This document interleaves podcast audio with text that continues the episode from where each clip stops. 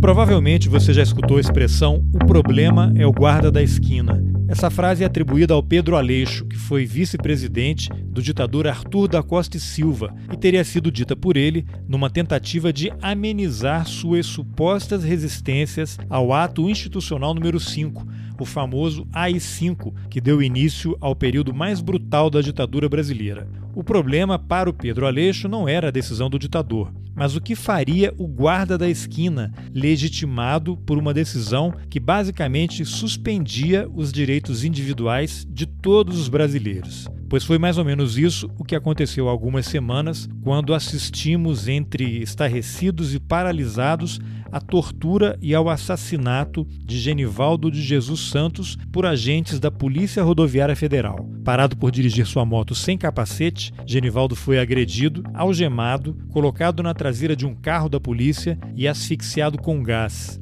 As imagens feitas por telefones celulares de dezenas de pessoas que acompanharam a cena mostraram as duas pernas de Genivaldo se batendo para o lado de fora da viatura enquanto um dos policiais segurava a porta para impedir que ela se abrisse. Pois bem, esses agentes da Polícia Rodoviária Federal são os guardas da esquina mas não os guardas criados pela imaginação do Pedro Aleixo. Esses são os guardas da esquina na ponta de uma cadeia de comando, legitimados por um discurso de ódio, pela incitação à violência e por uma espécie de gozo pela morte, tão presentes e constantes nos discursos oficiais dos militares que governam o país há quase quatro anos. Mas não é só isso.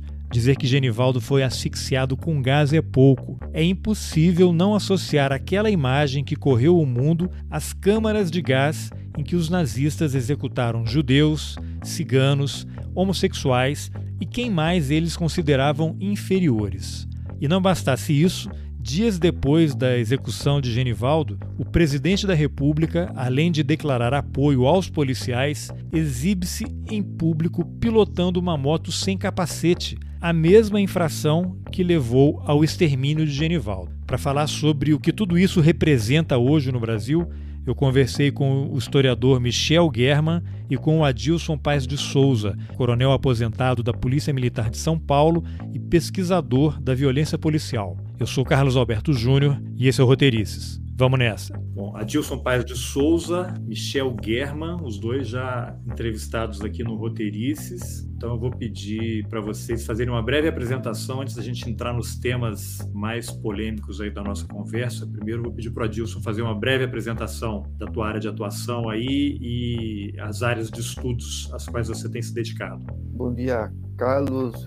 Michel, prazer te conhecer e a todas as pessoas que frequentam o podcast Roteirista. Olha, Carlos, sumariamente, eu, eu sou tenente-coronel aposentado da Polícia Militar do Estado de São Paulo e tenho desenvolvido estudos na área de direitos humanos, especificamente da formação do policial e, ocasião que eu estudei esse tema no mestrado, que eu realizei na Faculdade de Direito da USP, e aí no doutorado, no, Instituto de Psicologia da USP, procuramos estudar, analisar, identificar as determinantes de ordem social, institucional e individual que contribuem podem contribuir para um policial se tornar um assassino, praticar, ter atitudes né, de exterminar outras pessoas. Publiquei um livro, fruto do meu mestrado, O Guardião da Cidade, e tenho militado nessa área, trabalhado nessa área, estudado nessa área. Muito bem. Michel, então, uma breve apresentação sua aí, apesar do seu extenso currículo. Meu nome é Michel German, eu sou professor do Departamento de Sociologia da UFRJ, pesquiso há algum, algum tempo a extrema-direita e o neonazismo, e tenho me dedicado ultimamente a compreender está ocorrendo politicamente no país a partir desse, desses meus estudos sobre extrema-direita e neonazismo. Tá bom. Então vamos usar o tema principal aqui que motivou essa conversa, né? Eu tenho trocado umas ideias de vez em quando com a Dilson, com o Michel também. E o gancho para a gente falar de várias coisas foi essa assim, tortura e execução, né? Acho que é o, são os termos adequados aí que aconteceu com o Genivaldo, que foi estava pilotando sua moto sem capacete, foi parado pela agentes da Polícia Rodoviária Federal, colocado no carro da polícia e jogaram uma bomba de gás ali dentro que acabou se transformando numa câmara de gás e ele morreu. Acho que isso classifica a situação ou qualifica como tortura e execução. Então eu vou pedir primeiro para o Adilson, que é policial militar, aposentado, como é que a gente poderia entender, se é que é possível isso, aquela ação policial, né? Eu depois eu entrei até no código de trânsito, né? E vi ali que o policial, quando se encontra com alguém, ou identifica alguém, visualiza alguém pilotando moto sem capacete, ele pode, inclusive, dar a multa sem fazer a abordagem. Né? Ali, eu não sei nem se é uma sucessão de erros, né? se é erro que a gente pode qualificar o que aconteceu. Você, como policial aposentado e agora como acadêmico que estuda violência policial, qual foi o seu entendimento sobre aquela cena que foi filmada por dezenas de pessoas? E aí isso vai ser o gancho para a pergunta que eu vou fazer para o Michel na sequência. Olha, para mim é uma consequência lógica de uma prática existente. A única coisa que eu acho que deu de errado nessa vez é que eles erraram na dose e o rapaz morreu a naturalidade com que eles atuaram e fizeram isso aí nos permite dizer que é uma prática constante, algo ensinado, transmitido através de gerações e compartilhado pelo grupo. Ali a questão não se tratava de uma abordagem de fiscalização de trânsito, ali se tratava de uma atuação de uma força de ocupação num território conflagrado visando que identificar um inimigo e atuaram contra esse inimigo. É isso. Simples assim, isso é fruto de uma transmissão de cultura, isso é fruto de algo que é ensinado no grupo, nas escolas, quer oficialmente, quer extraoficialmente. Eu tenho certeza absoluta que esses policiais são tidos como bons policiais e referência no grupo a que pertencem, por essas e outras práticas que fizeram. Quando a gente vai voltar a isso, eu vou então perguntar para o Michel, a gente tinha conversado aí por mensagem, antes de combinar essa entrevista aqui, o que me chamou muito a atenção é que aquela cena foi filmada por dezenas de pessoas. Você tem aquela imagem registrada por diversos ângulos e eu fiquei impressionado com uma espécie de paralisia das pessoas, com um imobilismo. E aí me remeteu também ao caso do George Floyd nos Estados Unidos, em que o policial colocou o joelho no pescoço do George Floyd, ele morreu asfixiado ali. Aquela cena também foi filmada por diversas pessoas e ninguém tentou intervir, ninguém interveio. Existe alguma explicação? É um medo? Eu não sei, havia outros policiais fora de ângulo ali, ameaçando a população: olha, se alguém interferir aqui, vai morrer ou vai ser preso também. E aí você tem a questão do uniforme, a autoridade policial diante da população. O que é possível entender desse imobilismo e ou paralisia das pessoas, Michel? Então, bom, um prazer estar aqui conversando com você, Casalberto. Adilson, um prazer te conhecer pessoalmente. Eu acho que o que o Adilson falou é fundamental para a gente entender todas as estruturas de poder envolvidas nesse assassinato, né? A, a, primeira referência que eu acho fundamental é a ideia que o Adilson nos trouxe, que não se trata de uma força de segurança pública. Se trata, a partir do que o, o Adilson está dizendo, de uma perspectiva de zona de conflito, de é, conflagrada, uma dimensão de que está se tratando de um inimigo. Então você tira o debate, não é, historicamente vinculado à segurança pública, monopólio da arma, monopólio da segurança, e trata com a ideia de uma guerra de dominação, uma guerra com monopólio da violência também, né, que o Estado detém. Monopólio da violência e trata-se de uma guerra que é uma guerra de ocupação. Veja a palavra que o Adilson usou. Uma guerra de ocupação ela só pode se estabelecer de fato quando você controla, extermina ou faz desaparecer o inimigo que está conflagrando a resistência a você. É? Essa ideia é fundamental para entender. A gente não está falando de segurança pública, a gente está falando de guerra. Tá? O segundo elemento, né, que eu acho que é fundamental, e eu tenho tentado falar sobre isso, não sei se com muito sucesso, é a ideia de que tem um texto de um cara vinculado à escola de Frankfurt, chamado Adorno, em que ele trata de como se pode perceber a experiência humana depois de Auschwitz, não é isso? E trabalha com a necessidade de perceber que alguns elementos que devem ser efetivamente suspensos, que devem ser interditados depois de Auschwitz. A ideia do extermínio, a ideia da discriminação, a ideia do preconceito ao outro, a ideia da estrutura da violência como forma de configuração exclusiva do poder. Né? Sabe, Carlos Alberto, Adorno não fala, Adilson, sobre câmara de gás. Porque, na perspectiva de Adorno, não havia necessidade de falar da interdição de câmara de gás, porque não haveria mais câmaras de gás. Né? E eu acho né, que tem aí um instrumento, tem um aparelho do assassinato ocorrido no, no, no, tema que a gente está falando, que eu acho que não pode ser descartado, porque o assassinato do homem negro nos Estados Unidos também foi baseado numa certa abordagem, numa certa instrumentalização da violência, numa certa dimensão de que a polícia pode, por conta dos corpos em disputa, produzir esse tipo de violência, causando o efeito colateral que é a morte do homem negro. Mas só que é um policial treinado para isso com o seu próprio corpo. Ele matou o homem negro com o joelho. Aqui a gente está estabelecendo o que o, que o Adilson de maneira muito corretamente falou, esse instrumento, esse aparelho de morte, é um aparelho de morte não casual. É um aparelho de morte vinculado historicamente ao genocídio.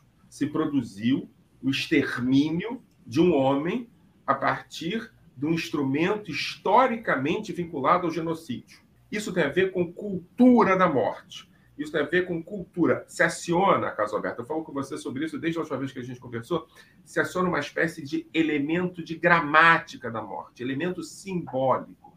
O nazismo não é uma ideologia, o nazismo é uma dimensão estética. Ao se matar um homem num carro de polícia com gás, está se vinculando à ideia do extermínio, à ideia da morte do homem. Aquele homem inimigo, como a Dilson falou, está para além da guerra de domínio, está para a guerra de extermínio. O inimigo deve ser exterminado, exterminado historicamente. Ah, mas aqueles soldados são nazistas? Provavelmente não sabem disso. Provavelmente são bons soldados, provavelmente são soldados que respeitam a hierarquia. Isso é o problema. E a hierarquia se estabelece a partir de uma dimensão que utiliza o device, que utiliza um instrumento de morte historicamente vinculado ao que a dor não falou com Auschwitz. Isso é muito sério. Ele não precisa ser nazista. Ele funciona a partir da demanda. E tem um elemento aí, rapidamente, Adilson, só a última pergunta que eu quero. Por quê? Por que, que todo mundo ficou olhando? Olha, tem um livro maravilhoso Afogados e Sobreviventes do Primo Levi, em que ele fala da dissonância cognitiva das vítimas, das primeiras vítimas do nazismo, quando viam homens fardados. E aqui vejam bem, homens fardados servem para proteger os não fardados, uma perspectiva histórica. Homens fardados servem para garantir a ordem, para garantir que as pessoas possam viver sem que precisem matar-se umas outras para ter comida, moradia, etc. Então, falta muito para se entender que os homens fardados, em última instância, estão ali para exterminar, para matar. Essa dimensão produz paralisia. As pessoas olham homens fardados colocando o homem negro na caçamba de um camburão. Provavelmente, o que se imaginou naquele momento é: eles não vão matar, não pode ser que isso vai acontecer, não pode ser que está acontecendo.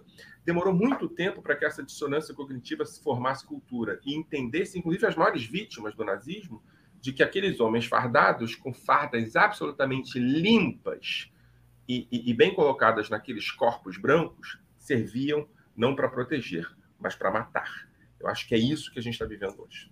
Agora, a questão da farda ela está totalmente vinculada à questão da autoridade. Então, tanto o policial ou o soldado ele se forma sabendo que ao colocar aquela farda ele está investido do poder do Estado e ninguém pode questioná-lo. E aí o Adilson vai poder comentar um pouquinho mais sobre isso. Do outro lado, você tem o cidadão que também entende aquela farda como um limite. Aqui é uma fronteira, daqui eu não posso passar porque o Estado voltará toda a sua força contra mim.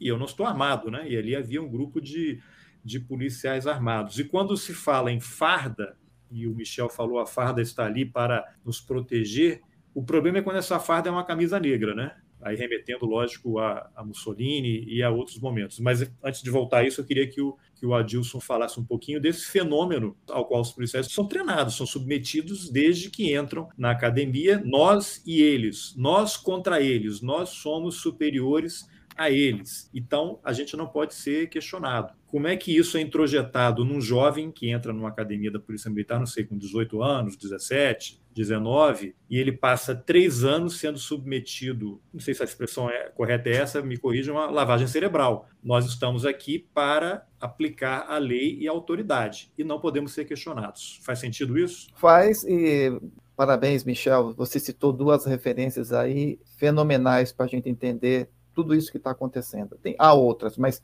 eu considero o Educação Após Auschwitz um texto base, um texto base onde eu procurei, eu explorei muito na tese, eu acho que eu procuro entender o porquê que nas escolas e durante, a carreira essa cultura do extermínio, da arbitrariedade é transmitida através de gerações. E nesse texto Educação Auschwitz, o Adorno dá uma puxada de orelha na gente e fala: espera aí, há mecanismos que estão perpetuados, né? E é disso que nós estamos falando. Carlos, o jovem, ele adentra na escola, ele é submetido a um processo que Goffman é, denominou de processo de modificação do eu. Esse jovem tem que, tem que ser desconstituído na sua identidade originária, aquilo que ele adquiriu desde que nasceu e cresceu, vivenciou, experienciou através da sua rede de relacionamentos, até a, a, estabeleceu amizades, e se, e, se e se conhecia como ele, como uma pessoa A, um indivíduo, ou B, ou C. E ele tem que ser desconstituído para que os valores da instituição sejam mais facilmente introjetados. Então, esse processo, né, através desse processo de modificação do eu, o jovem ele é reprogramado a morte do eu militar para a constituição do self do guerreiro, aquele ser que a instituição deseja que seja constituído. Essa é uma passagem fundamental. Só que o processo educacional, ele não termina com a formação, com a graduação na escola militar, caso que nós estamos falando, ou nas escolas policiais, são os casos das polícias. Esse processo de formação, ele se estende através de toda a carreira do policial, que é permeado de constantes avaliações pelos seus pares, que vão cada vez mais dizer e avaliar se aquela pessoa merece fazer parte do grupo. Então, nós estamos falando aqui de ritos de passagem. Em entrevistas com policiais assassinos, eles falam a nossa vida é permeada de rito de passagem, onde o homicídio é um importante rito de passagem para que a pessoa seja aceita no grupo, seja avaliada, bem avaliada no grupo, seja acolhida pelo grupo como um bom policial, um policial de confiança e de referência para gerações futuras. Contudo, com o processo, o dito processo de redemocratização do país, procurou-se dar um verniz, uma maquiagem de uma cidadania ou um iluminismo, uma garantia da vida que a Constituição traz. Então nós temos aí duas realidades que coabitam. Nós temos a realidade formal, das normas e a realidade informal do dia a dia, ambas com currículos próprios. Só que essa realidade informal, que nós podemos chamar, muitos autores chamam de subcultura, eu, eu me filio a essa, a essa denominação, outros chamam de currículo oculto, ou currículo de, de, de corredor, ou currículo cultural, mas nós estamos falando da mesma coisa, de um ensinamento que é transmitido pelo grupo, onde procura-se aí estabelecer o que é ser o agente de segurança, dentro de uma concepção de lógica de combate. Então ele vai ser ensinado durante a academia, no café, no grêmio estudantil, nos corredores, durante a atividade física, no churrasco, na noitada, num bate-papo, o que é ser de fato policial. Quando esse jovem, com esse, esses valores, sai da academia, ele tem um currículo formal que diz que a, a vida humana é suprema, digamos assim, e o, e, a, e o Estado deve atuar. Mas ele tem um outro currículo que vale mais, que é a transmissão desses valores, que permite, inclusive, que esses valores que os nazistas usaram, usaram e essas tecnologias todas sejam reproduzidas. Porque é isso que vale, de fato, no dia a dia, na realidade, para se combater o inimigo. E é disso que nós estamos falando. Nenhum currículo oficial das escolas você vai ver o que, o que aconteceu. Você vai ver notas de repúdio das autoridades condenando esse ato isolado, entre muitas aspas. Mas, no fundo, no fundo, a instituição sabe que isso existe e aplaude. Tem um autor americano, o, não é, é, que escreve muito sobre polícia, me fugiu o nome, ele fala: as instituições adotam a disposição para enganar. Elas sabem que isso existe, mas fingem desconhecer e fingem negar. Fingem negar essa, essa, essa, essa ideologia, essa prática, esse currículo. Então, existe uma colaboração intrínseca, implícita a essas práticas. Quando a Polícia Rodoviária Federal emite uma nota dizendo que o, o cidadão foi preso por uma por ter reagido violentamente à prisão, ela está apoiando essa prática. Ela está dizendo o seguinte: é assim que tem que ser. Embora a gente não, não ensine isso formalmente, O que vale é a cultura do extermínio que é ensinada informalmente. informalmente. É, e aí eu pego esse, esse gancho. Ele reagiu violentamente, mas os vídeos mostram, e aí talvez o Michel possa comentar alguma coisa. Eu sou parado, estou nervoso, começo a reagir. Os vídeos mostram que ele estava algemado no chão. Quer dizer, depois que a pessoa está algemada no chão, imobilizada, o que justificaria você jogar o cara na, então, eles iam levar para a delegacia, né? iam efetuar a prisão, fazer o registro lá, e aí, quando colocaram lá no camburão, ele começou a reagir, não queria entrar, e aquela cena dele com as duas pernas para fora, né? o policial abaixando a tampa e aquilo na altura da canela dele, uma coisa terrível. E logo depois daquilo, começaram a sair vídeos do que? Cursos preparatórios para quem quer fazer concurso para polícia, com policiais relatando as suas experiências, como é que torturaram um cara lá no Maracanã, né, que jogaram uma lata de cerveja com urina nele, aí o, o chefe falou, o que, que houve? Jogaram uma lata de urina, aí ele mandou, faz um corte aqui, e os policiais entraram batendo. O outro falando que jogava realmente gás, pimenta ali no, no, no camburão, diversos relatos, e aquele outro clássico daquele policial dizendo que entrava na favela e matava todo mundo. Né? Então você tem uma, um, um curso ensinando o quê? Isso cai na prova? da polícia, isso cai no, no concurso. Essa. Sei, eu queria ouvir os dois. A Dilson com a experiência da polícia. A hora que você algema uma pessoa, pelo que eu conheço, não sou advogado, não sou de direito, quando você algema uma pessoa, significa o quê? Que aquela pessoa está sob a custódia do Estado. O Estado passa a ser responsável por ela. Então, em tese, está resolvido. Bota o cara no carro, algemado, e pronto. Não tem que bater, não tem que fazer mais nada. Só que as pessoas são treinadas para usar a algema como parte de um processo mais amplo. E aí, não sei, Michel, é possível estabelecer alguma, algum paralelo com esse histórico é, de autoritarismo, de nazismo? Você falou algumas coisas ali, né, da Câmara de Gás, que me remeteu àquele filme, né, Arquitetura da Destruição, né, que tem aqueles exemplos de como os nazistas usavam referências para desumanizar, tentar desumanizar os judeus, porque ninguém desumaniza ninguém, né, mas aquela tentativa deles. Isso que aconteceu no caso do Genivaldo, é possível estabelecer algum paralelo?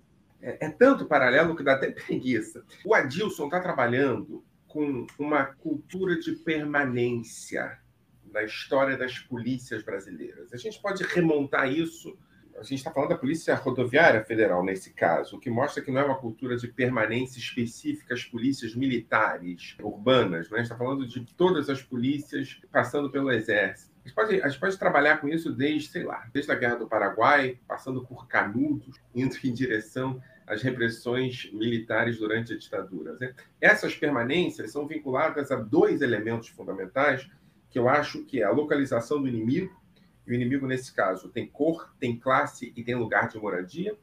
E a ideia de que a sociedade me impõe limites, isso que o, que, que o Edilson falou, né, é, me pareceu muito interessante, que é a construção de um novo self, de um novo eu, de uma nova identidade, que é uma identidade militar, não é?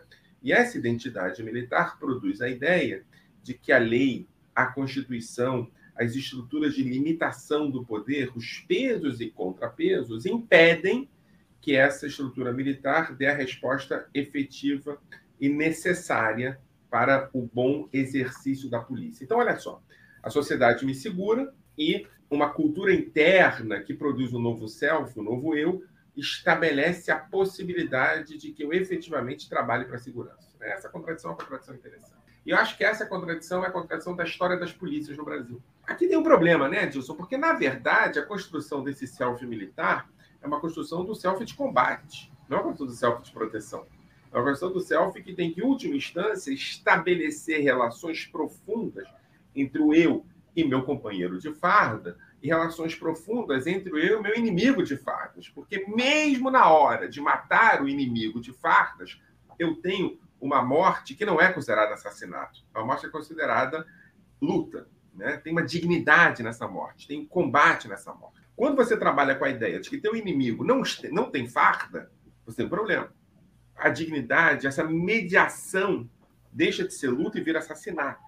E é essa a realidade que o Brasil tem hoje. Mas, Mas vira assassinato não para eles, né? Não, assassinato sempre é do outro. Eu nunca sou assassinado no meu encontro com o outro, porque a minha. Eu nunca sou assassino, né? Não, então, é, isso eu queria perguntar para o Adilson. Quando você entra numa favela e mata todo mundo, a ideia de que o outro é inimigo é uma ideia consolidada. Né? Quando você trabalha com o conceito e a categoria de assassinato, você trabalha com uma categoria jurídica não reconhecida por essas pessoas. Quando você estabelece na sua pesquisa a noção de que o que eles estão produzindo é assassinato, eu queria muito saber o que isso significa em termos de estrutura é, é, é, de percepção. Mas eu só queria, antes de passar para isso, que isso, isso, enfim, imagino que não seja, se bem que eu desconfio que seja. Né? Quando, num desses vídeos que circulou por aí, um dos policiais dando aula falou isso é tortura, não sei o quê, é, é, eu desconfio que a palavra assassinato, isso é desconfiança, tá, disso? Queria ver o que, você acha, não seja completamente desconsiderada. Inclusive, assassinar um outro absoluto é parte do jogo. Mas eu queria escutar você, né? é uma desconfiança que eu tenho. Agora, só para terminar, o que eu acho é que essa, essa, essa história de permanência com a qual o Adilson estuda, de produção de assassinos entre funcionários públicos, de assassinatos entre cidadãos, da construção de uma generalização em relação à polícia ou às polícias brasileiras, que coloca, é, é, se estabelece numa história brasileira de longa duração a ideia de que há aqueles que morrem, aqueles que matam, e entre os que matam também há os que morrem, não é? Porque, em algum sentido, como o Marcelo Freixo fala, a cor padrão dos que morrem e dos que matam é a mesma, isso, isso, isso é o trágico nessa história, eu acho que a gente está passando por uma fase, Adilson, eu queria escutar de você, né? se você me permite, Casalberto, é, é claro, uma claro. de aprofundamento disso. O discurso bolsonarista, que também é um discurso que tem subterrâneo, que o discurso, o discurso da superfície do bolsonarismo é da galhofa, é uma espécie de cassino do chacrinha, é uma espécie de bacalhau para todo mundo. Mas na profundidade desse discurso, você tem assassinato, você tem nazismo, você tem ódio. Em algum sentido, o que a gente está vendo aqui, quando a gente vê um equipamento da morte sendo utilizado para matar um homem sem capacete numa moto, esse equipamento da morte ser uma câmara de gás, eu acho que a gente está vendo que, por assim dizer, essa superfície vaza, inunda é, é, é, subterrâneo vaza, inunda a superfície do bolsonarismo.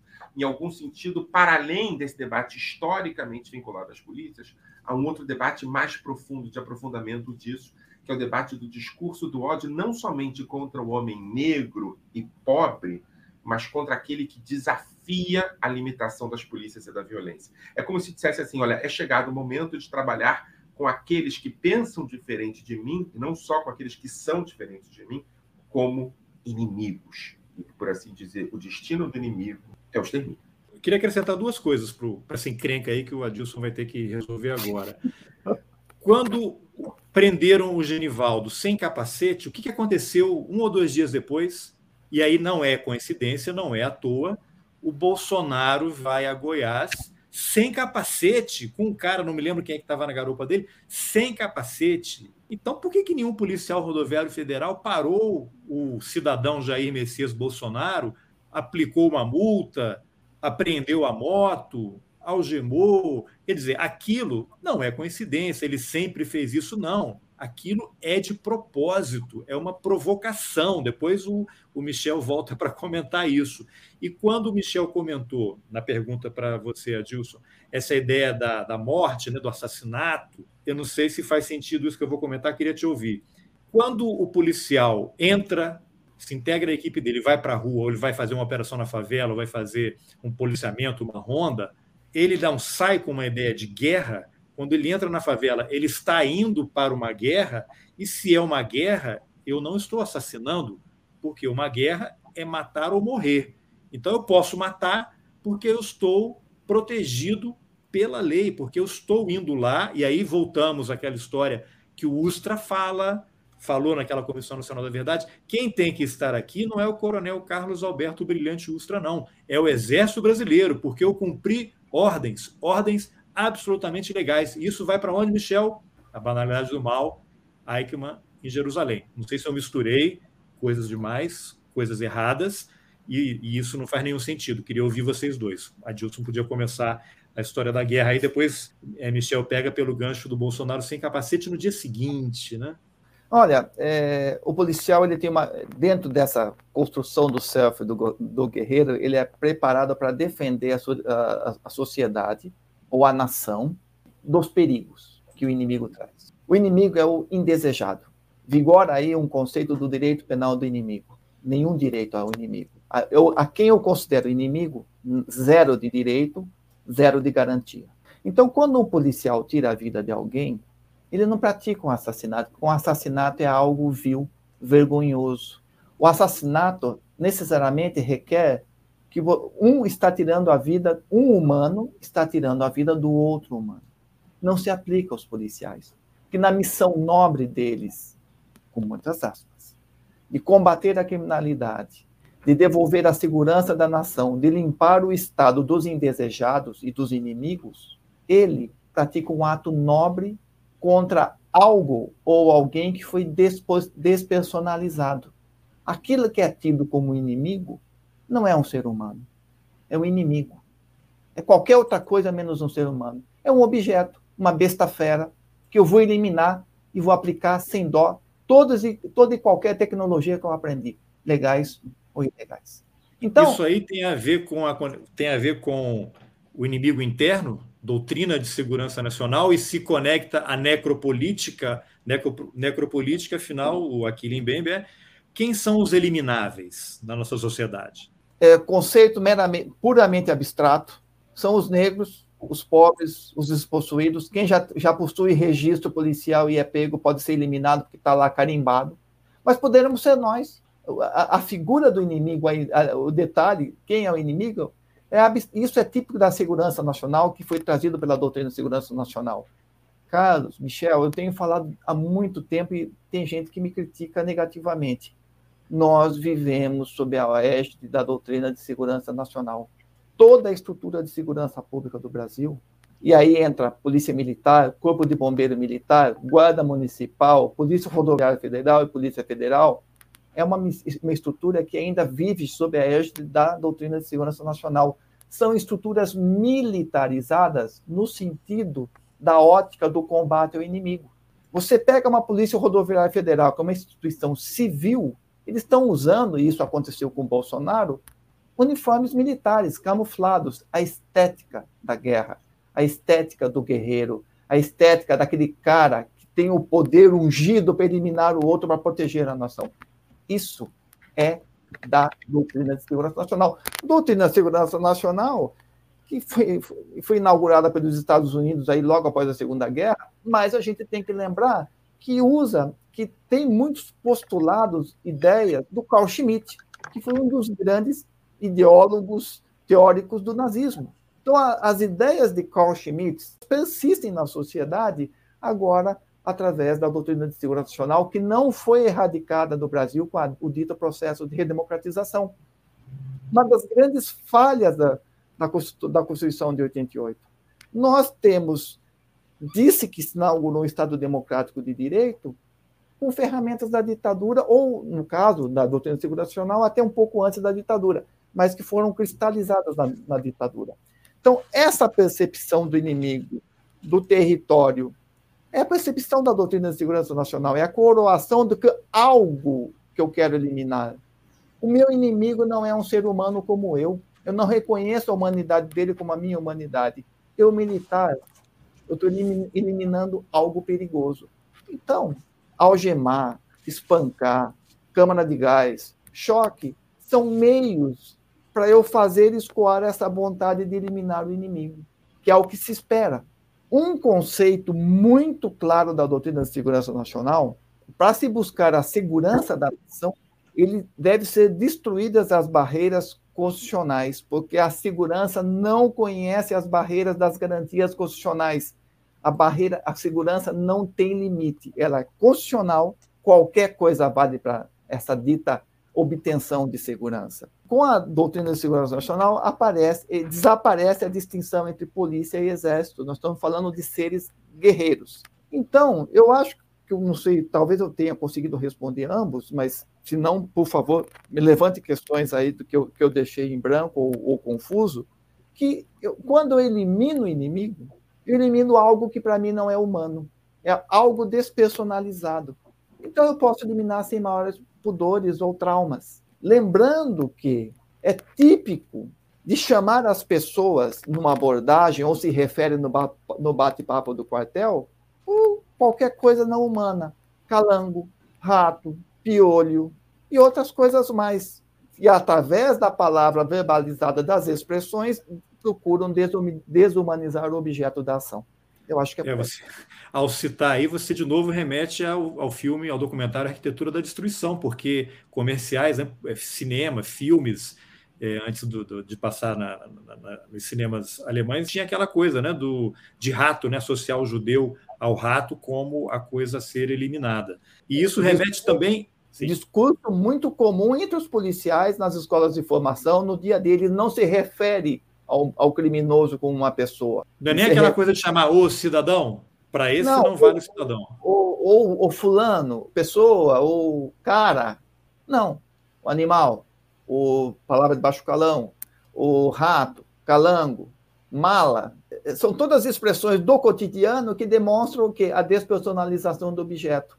A eliminação. E é o que acontecia nos porões, nos porões, né? O que acontecia no doicode no doicode, porque estava todo mundo ali para ser eliminado, ninguém era mais pessoa no entendimento deles, e o objetivo era eliminar. Casa da Morte de Petrópolis, ia para lá quem ia morrer. Casa da Morte era uma, uma câmara de gás também, né? no sentido de eliminação, né? que ia para lá e você estava despersonalizado e não era mais útil né? no, no entendimento daquelas pessoas. Michel, o que, que dá para você amarrar dessa encrenca? Bom, eu só queria citar, primeiro, já que você está citando filmes, queria citar dois filmes que acho que vale a pena a gente ver. O primeiro filme é O Judeu Eterno, um filme citado no, na Arquitetura da Destruição, mas que vai, vai além um pouco disso. E o segundo filme, que trabalha com a estrutura de propaganda nazista efetivamente, que é um filme de propaganda nazista. E o segundo filme é um filme polonês chamado Ambulância, um curta-metragem que, nos anos 60, constrói, a partir da experiência de um educador que tinha um orfanato na cidade de Varsóvia, constrói a experiência desse educador sendo morto com outras 200 crianças dentro de um carro que virou uma câmara de gás. É quase o que aconteceu no Brasil. Tá? É muito bom. O filme eu, eu aconselho que vocês vejam. Olha, é, é muita coisa para falar, né? Eu acho que a gente podia fazer uma série sobre violência policial e, e, e, as relações de polícia e poder no Brasil. Eu só queria é, é, é aqui afirmar dois elementos que eu acho fundamentais. O primeiro elemento é a gente está falando sobre uma experiência que a gente está tendo aqui né? e aí o Carlos Alberto Argumento falou sobre porões e voltou atrás, porque não eram porões, não é? era uma estrutura de poder conhecida e reconhecida, mas que tinha nessa estrutura de poder porões. E nesses porões você tinha três elementos fundamentais. Um elemento que o Adilson colocou, que é o elemento que o que mediava a relação de força e de morte entre aquele que dominava o corpo e aquele que tinha apenas o corpo era a desumanização. Ou seja, não era assassinato, assim o Adilson disse, porque o outro não é gente só se transforma em assassinato quando o outro é gente. Então se desumaniza o outro para que para que eu possa matá-lo sem culpa, sem culpa cristã, inclusive. Né? Esse elemento de assassinato com o outro, você tem o primeiro porão, né? O, o, a estrutura é a ideia de que o outro existe e é um inimigo, e esse inimigo tem que ser neutralizado. Essa é a narrativa oficial, conhecida na superfície. Tem a narrativa do subterrâneo, do primeiro subterrâneo, que é que para fazer com que o outro desapareça e deixe de ser uma ameaça, eu preciso utilizar o primeiro subterrâneo. E o primeiro subterrâneo é o torturador, né? E aí, quando o Ustra fala, e acho que você foi muito feliz, Carlos Alberto, quando o Ustra fala sobre eu seguir ordens, ele está vinculando o Estado, cara. Assim, não tem nada a ver é, é, é, eu ser processado aqui. Quem tem que ser processado é o Estado. E a política brasileira, nas suas várias, nos seus vários arranjos, decidiu processar o Estado, decidiu processar indivíduos. Né?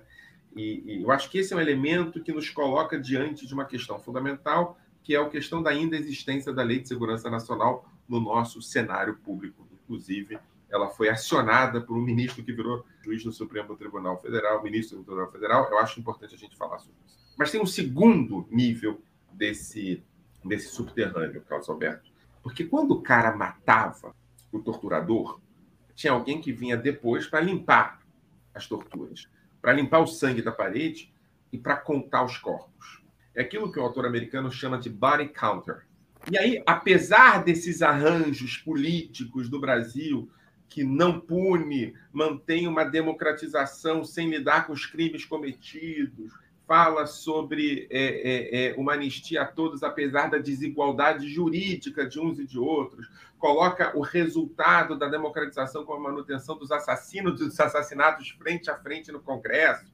Apesar disso tudo, desse arranjo que nos pareceu que era um arranjo que dava super certo, um arranjo de brancos com brancos, apesar disso, elegeu-se nesse país o body counter. Bolsonaro não sonha em ser general. Bolsonaro sonha em ser Ustra. O herói do Bolsonaro não é o Médici, é o Ustra. Bolsonaro sonha à noite em ser o Ustra. Ele é o body counter. Ele é o nível mais baixo do baixo do porão. Foi esse cara que a burguesia brasileira, que a estrutura de poder decidiu utilizar para ser presidente da República. E aqui, Adilson, eu, eu, eu, eu exagero um pouco e digo: esse aprofundamento que transforma não só o preto da favela em elemento a ser assassinado, mas que transforma, como, como é, Mambembe chama, toda a população no, no, livro Crítica da Razão Negra, né, ele fala: olha, essa dimensão de negritude transformado em inimigo é o que vai ocupar todo o espaço público. Ele fala isso, Mambembe, no, né, é, no negócio. Então, assim, eu não acho que a Casa da Morte de Petrópolis seja uma câmara de gás, mas eu acho que uma câmara de gás seja uma câmara de gás. E quando se coloca uma câmara de gás à frente das câmeras, se coloca a maior vitória do bolsonarismo a ideia de que pretos e pobres não vão ser mortos somente com um tiro na cabeça, mas vão ser mortos exatamente como o nazista matava os seus inimigos. Esse elemento de que a câmara de gás é uma câmara de gás é fundamental.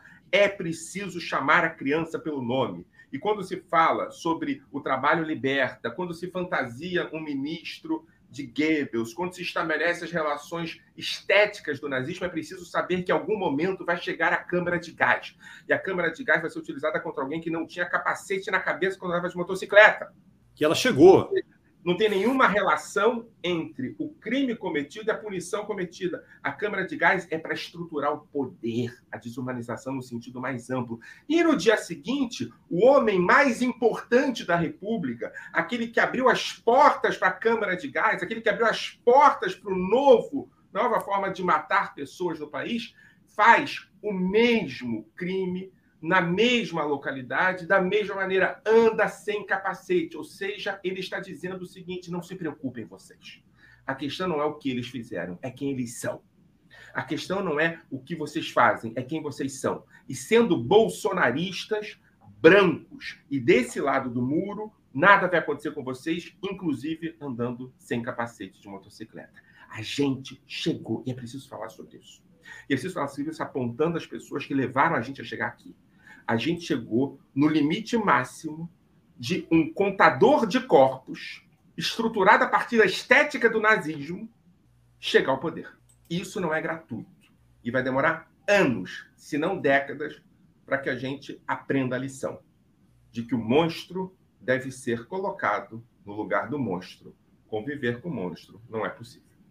É curioso, você fez esse comentário aí da Casa da Morte, né? E estabeleceu, não é eu, eu revejo aqui a minha fala e, e tendo a concordar com você, porque a Casa da Morte, apesar de eu ter algumas restrições à expressão porão, ela era um porão, porque estava escondido. Porão no sentido de ninguém está vendo, ninguém sabia, fora daquela estrutura, que aquilo existia. E quando você faz a ligação à câmara de gás, uma coisa é você matar alguém no porão, longe de todo mundo, e que ninguém vai saber porque aquela pessoa era um militante de esquerda que foi pega num ponto, não foi, não houve o registro da prisão dela e ninguém sabe para onde ela foi. Ela está desaparecida até hoje. Outra coisa é você ter uma câmara de gás em Auschwitz, que também ninguém tinha acesso, só quem ia morrer ou quem estava lá para matar. E aí você tem um, uma câmara de gás 2.0, com todo perdão e, e, e lamento em relação a isso, que está no nosso mundo de hoje. A câmara de gás 2.0 é essa transmitida em tempo real, não só pela TV, televisão chegou depois, né? Pelos celulares. Imagino que devia ter alguém ali no Facebook ao vivo transmitindo, né? Então é muito interessante esse paralelo à morte no porão do Ustra, que muita gente acabou nem sabendo, esse corpo nunca foi encontrado, e a, a morte 2.0 do Bolsonaro, né? O Bolsonaro é um Ustra 2.0 que aí vem aquela história, né? Pedro Aleixo, né, atribui a ele a frase: "O problema não é, o problema é o guarda da esquina". O guarda da esquina está legitimado pela cadeia de comando, não é isso? Ou falei bobagem? A câmara de gás é a câmara de gás. Eu acho que essa é a frase que a gente tem que utilizar. Adilson, quer comentar alguma coisa aí? Nossa, fantástica essas, essa tétricas, porém fantásticas essas constatações do, do Michel, porque é isso mesmo. É interessante a gente frisar o seguinte: experiência própria de eu me sentir assim e experiência de, de convívio. No alojamento tem um espelho. Então você chega da rua em traje civis, você entra e vai trocar, colocar o uniforme. Tanto tempo depois, estudando, refletindo sobre o processo, tudo mais, o que eu fazia? Eu repetia acriticamente os valores passados. Porque quando você para em frente ao espelho com o uniforme para se ver, para ver se você está bem uniformizado, isso te dá uma inflação e aquela imagem de alguém com uniforme te faz sentir algo diferente. É essa passagem simbólica, como cruzasse um portal do humano para o militar com superpoder, o super-humano. Que é assim que os policiais se definem, super-heróis, que eles podem fazer coisas que outros não podem fazer. Quando a gente vê sucessivas de denominações, bom, auto de resistência, resistência seguida de morte, ou então agora uma roupagem mais gourmetizada, morte decorrente de intervenção policial aqui no estado de São Paulo e outros estados deve ter outros nomes. A recusa em chamar o homicídio de homicídio como manda a lei. Ou seja, nós temos o ordenamento jurídico que vale para os cidadãos, para as pessoas que não são militares, e um ordenamento que vale para as pessoas, que é morte, não é homicídio. Essa dicotomia de dois mundos, do super, do possível, do que pode e do alvo, é muito evidente na, na distinção daqueles que podem fazer e daqueles que devem sofrer. Tudo isso é estimulado. Eu insisto no efeito da doutrina de segurança nacional. Nós não temos todas as polícias militarizadas, nós temos estruturas de controle do Estado militarizado. A doutrina de segurança nacional atua no Ministério Público, no Judiciário, quando eles abençoam e arquivam apurações, processos envolvendo extermínio. Essa estrutura de legitimação da barbárie está posta. Ela encontrou no Bolsonaro a cereja no bolo. Um suporte para fazer isso sem maiores pudores. Porque até então havia um recato. Havia, de uma maneira, uma percepção talvez falsa, que havia um possível freio quando um presidente da República vem, fala e faz o que faz, diz o que diz, desde antes que era presidente, nada acontece, ele está dizendo para os policiais que tem uma identificação direta com eles. Façam. Tudo bem, tudo jóia. Façam, eu garanto. Ele está sendo personificação de um mal. Ele está sendo a personificação de uma chave de controle de vida. Ele está sendo a personificação, Michel falou muito bem, o body counter. Vamos contar quem deve viver e quem deve morrer. Vamos selecionar. Essa é a questão. E aí, há também, na dimensão psicológica do sujeito policial, algo que ele pode não perceber, mas que atua na sua psique. No fundo, no fundo, no fundo, na sua constituição psíquica como sujeito, ele não concorda com isso que ele está praticando. Há um sofrimento aí, há um recalque batendo, tentando romper as barreiras do ego. Então, muitas vezes a gente pode também tentar entender que esse sujeito que faz parte do sistema, ele é vítima do, do, do sistema, porque esse, esse sistema o oprime e o faz agir assim para continuar pertencendo ao sistema. Então, tem uma pressão de fora da sociedade, daqueles poucos que ainda lutam contra isso, e tem uma pressão de dentro do grupo. Você vai continuar assim, você vai ser assim, você vai manter em silêncio, você não vai compartilhar com ninguém, senão você corre o risco de ser eliminado ou colocar em risco quem. Então, ele experimenta sofrimentos de uma eventual descoberta de alguém processado, julgado de ser preso, e há esse risco mínimo, mas existe, e o risco de sofrer represálias do grupo. Então, Porque o grupo so... não perdoa, né? Eu, eu vou rememorar o caso do Paulo Malhães, aquele coronel um dos controladores da Casa da Morte, que decidiu prestar um depoimento à Comissão Nacional da Verdade no Rio de Janeiro, contou um monte de coisas. Um mês depois entraram na casa dele e mataram ele. E crime insolúvel, né? 50 anos depois. Né? Então, é, imagina na psique do, do, sujeito policial que faz essas barbáries, o sofrimento que também tem ali. Ele está em cima da navalha. Não tem retorno. Não Porque tem ele retorno. fez uma escolha, né? O fato hoje também de entrar para a polícia, o que, que significa alguém hoje entrar para a polícia? Tudo bem, questão financeira, é um emprego e tal, mas assim, você vai fazer uma opção para quê? Ou arquétipos, né? Você está dando vazão a algo.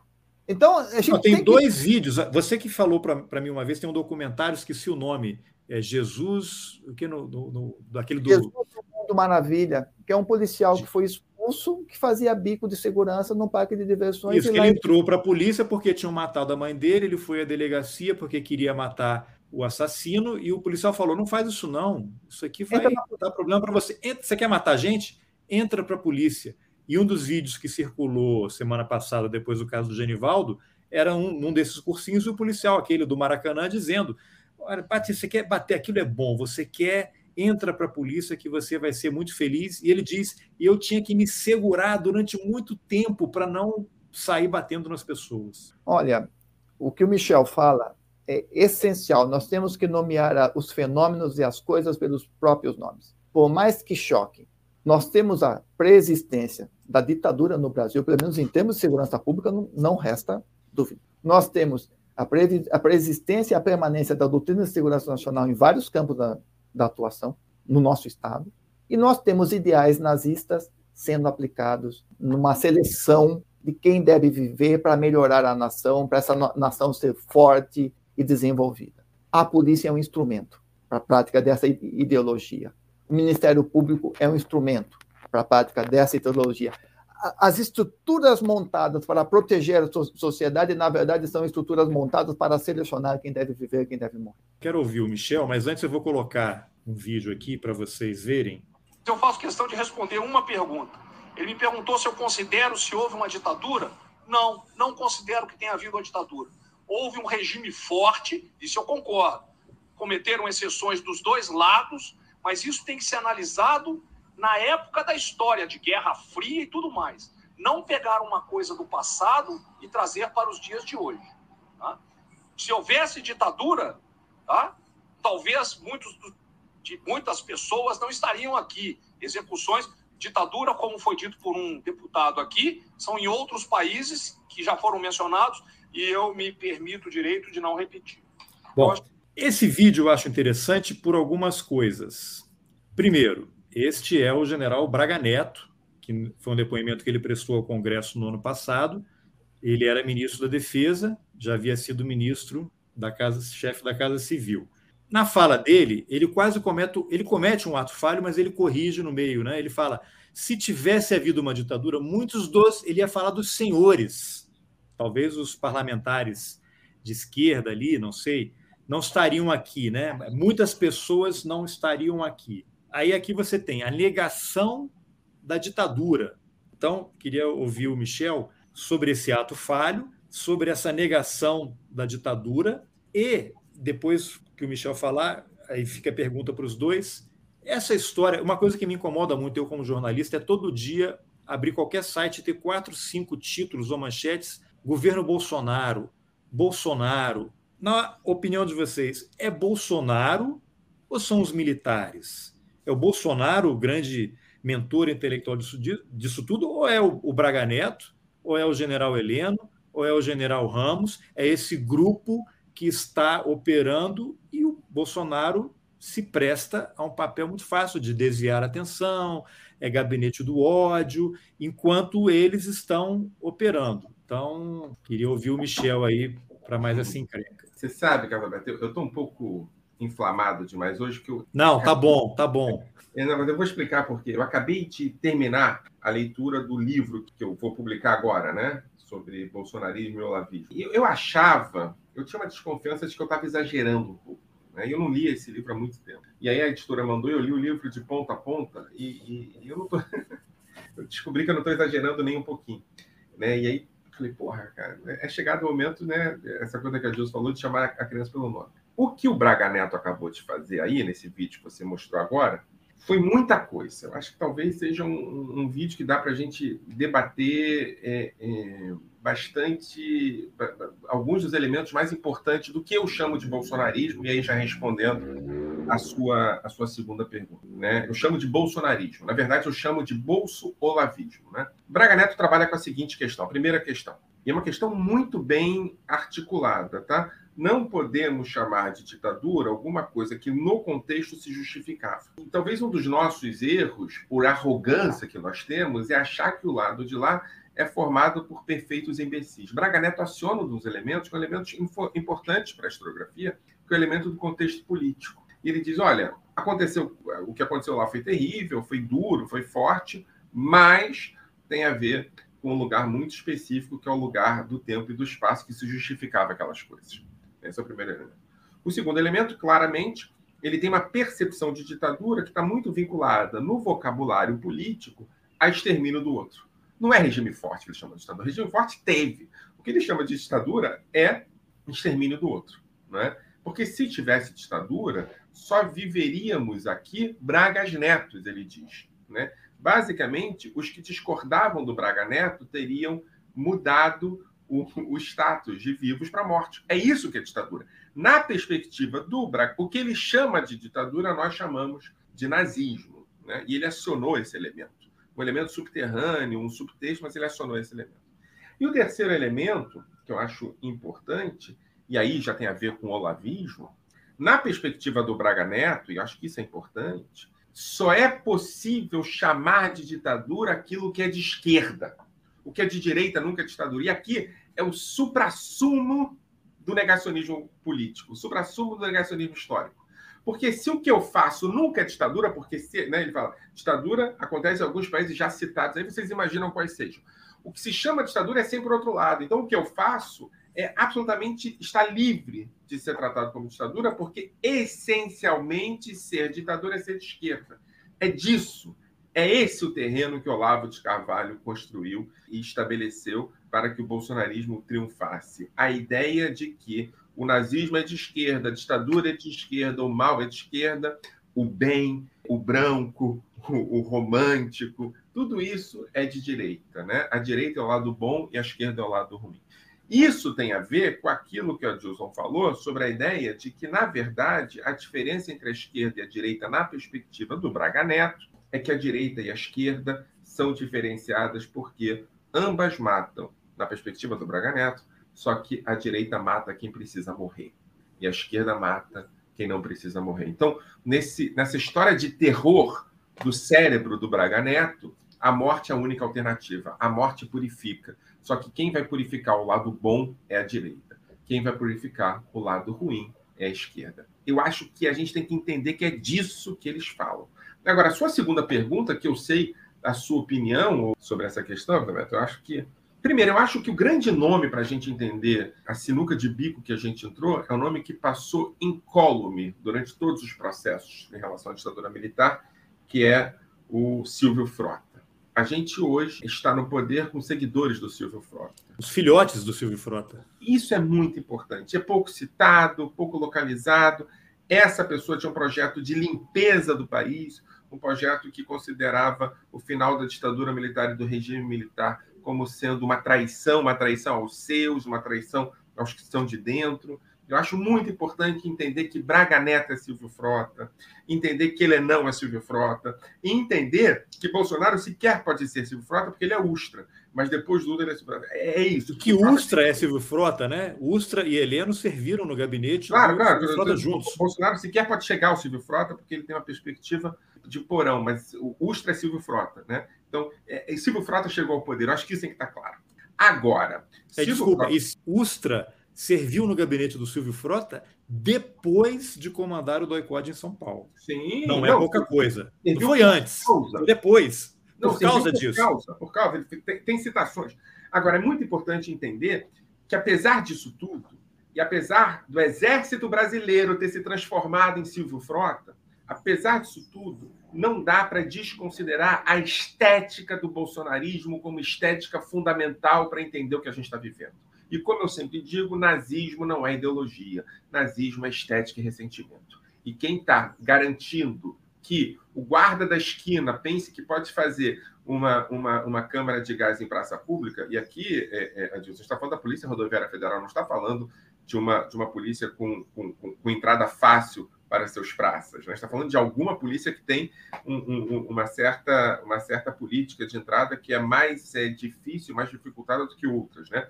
Quem produz esse tipo de cultura não é o Silvio Frota, não é o Braga Neto, é o bolsonarismo. A pergunta é como é que o exército brasileiro se deixa levar, não só pelo Silvio Frota, que já seria terrível, mas pelo contador de corpos do Silvio Frota. Eu acho que essa é uma questão que a gente tem que fazer. Mas aí a pergunta é: é como é que o exército se deixa levar ou o exército puxou o contador de corpos para ficar na primeira fila? Essa é a pergunta. Acho que essa é a pergunta.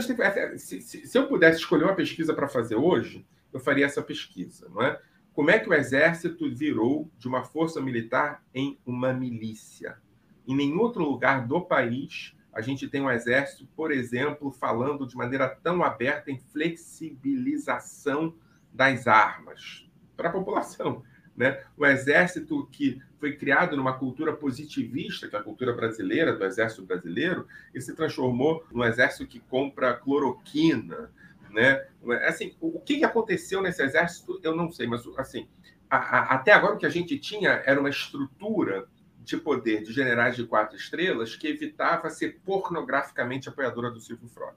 O que a gente tem a partir de 2016, 2015, 2014, 2013, talvez seja a grande referência, é que esse exército deixa de ter mediação com a democracia e com o Estado, porque não é só com a democracia, é com o Estado. Esse exército tem uma política anti-estatal, anti-brasileira. O exército, né, se a gente quiser, não, não sou exatamente uma das melhores pessoas para falar sobre patriotismo, mas esse exército é um exército profundamente antipatriota. Antipatriota no sentido mais atávico da palavra. É um exército que estabelece as suas relações com um governo de milícia. É um exército que vira milícia. Como é que isso virou?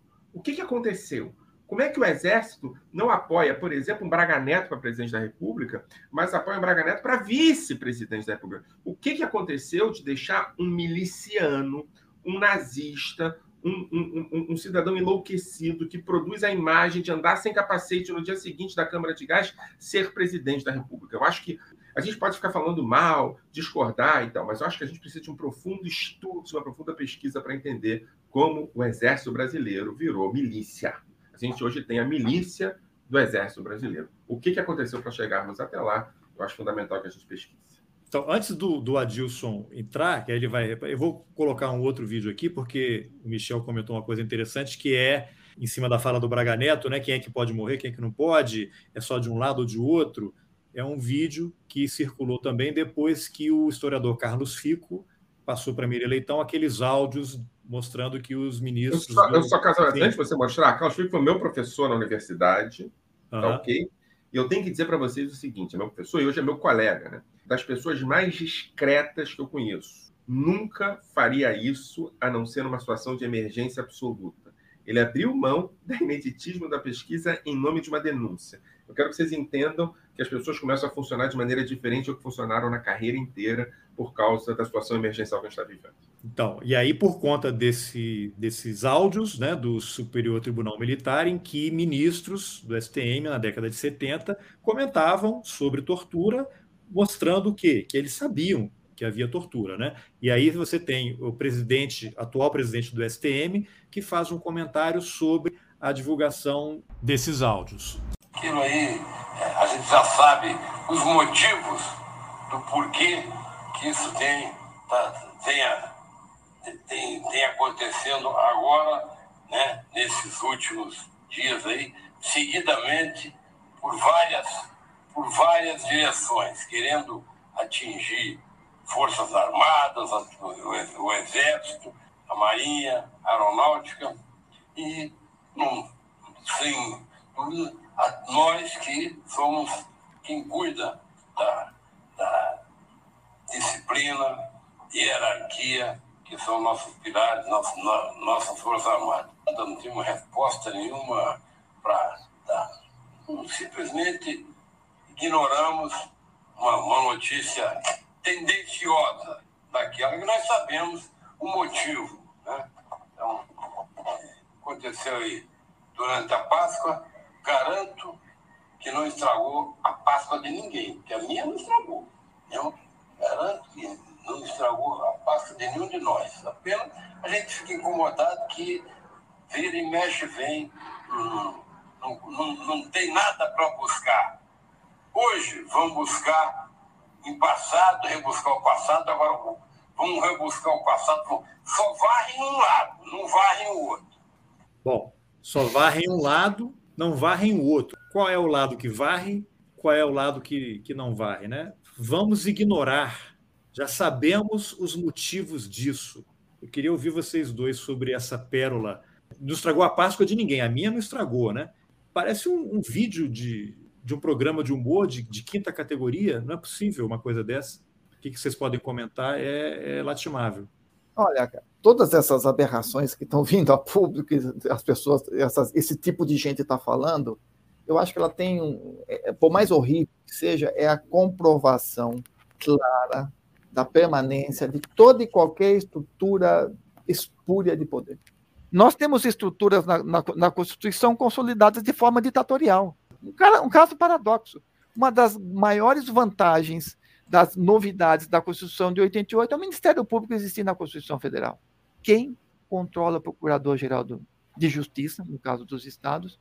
Quem controla de fato o Procurador-Geral da República? Não tem. O Ara senta em cima do processo, absolve Bolsonaro, defende Bolsonaro, e o próprio Ministério Público não tem uma estrutura para controlar os atos do seu chefe. Uma vez conversando com um pesquisador no simpósio no México, ele falou: a estrutura sempre vai deixar uma porta de trás aberta para permitir que o poder continue sendo exercido da, da maneira como era, ou quase da maneira como era.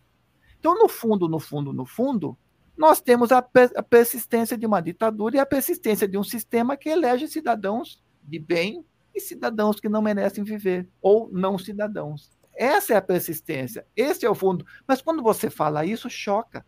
E fala, nossa, você só fala isso. Não, não é isso.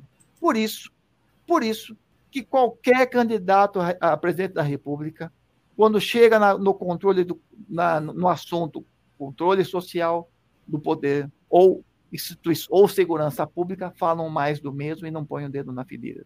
Eles estão bebendo também, de uma certa maneira, numa fonte ditatorial, autoritária.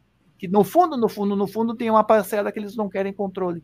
E, e essa permanência, a depender do vento e dos sabores da, e da conjuntura, permite acontecer o que está acontecendo.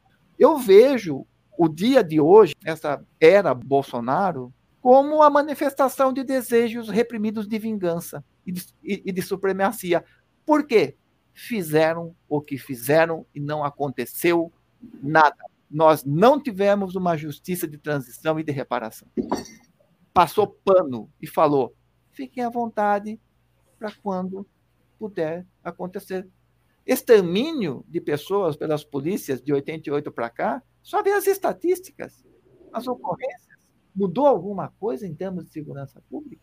É o mesmo viés de controle de uma segurança pública por controle de massas. Então, nós vamos invadir territórios, qualquer manifestação pública vira um campo de guerra, porque, afinal de contas, numa, num conceito de democracia controlada, que é típico da doutrina de segurança nacional, só existe democracia para ir, ir na rua e dançar ao lado do pato da Fiesp, fazer festa e concordar. Se eu discordo, cacete, bala, bomba, gente com, com o olho furado, porque são inimigos. Então a gente tem que parar para pensar também nesse viés ditatorial presente na Constituição de 88, que faz causa paradoxos, onde estruturas carcomidas de poder estão muito bem aí estabelecidas. Então, enquanto a gente não resolver, através da punição, da reparação histórica, esse passado mal falado, nós teremos desejos reprimidos. Está pegando a figura do direito penal? Para que serve uma pena? Punir e reeducar. Transportando isso, no caso de uma reparação histórica, de passagem de uma ditadura para uma democracia, nós não temos a punição e nós não tivemos a oportunidade de reeducar. Porque, afinal de contas, não existiu. Está tudo bem. No fundo, no fundo, no fundo, não existiu. Essa é a verdade. O que o Braga Neto fala é, é a cristalização de um sentimento.